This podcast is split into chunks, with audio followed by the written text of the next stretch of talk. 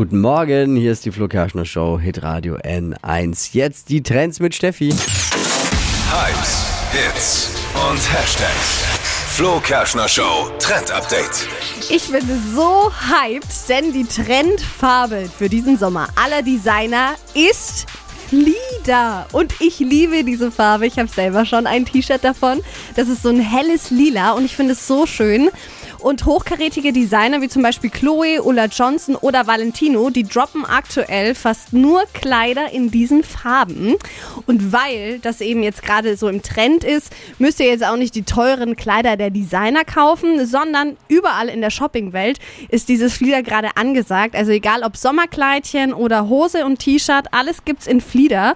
Und damit setzt ihr auf jeden Fall den perfekten Farbakzent für den Sommer. Und das gilt auch für Männer. Also nicht nur für die Frauen, sondern auch Männer gerne im Pulli und T-Shirt. Flieder ist top.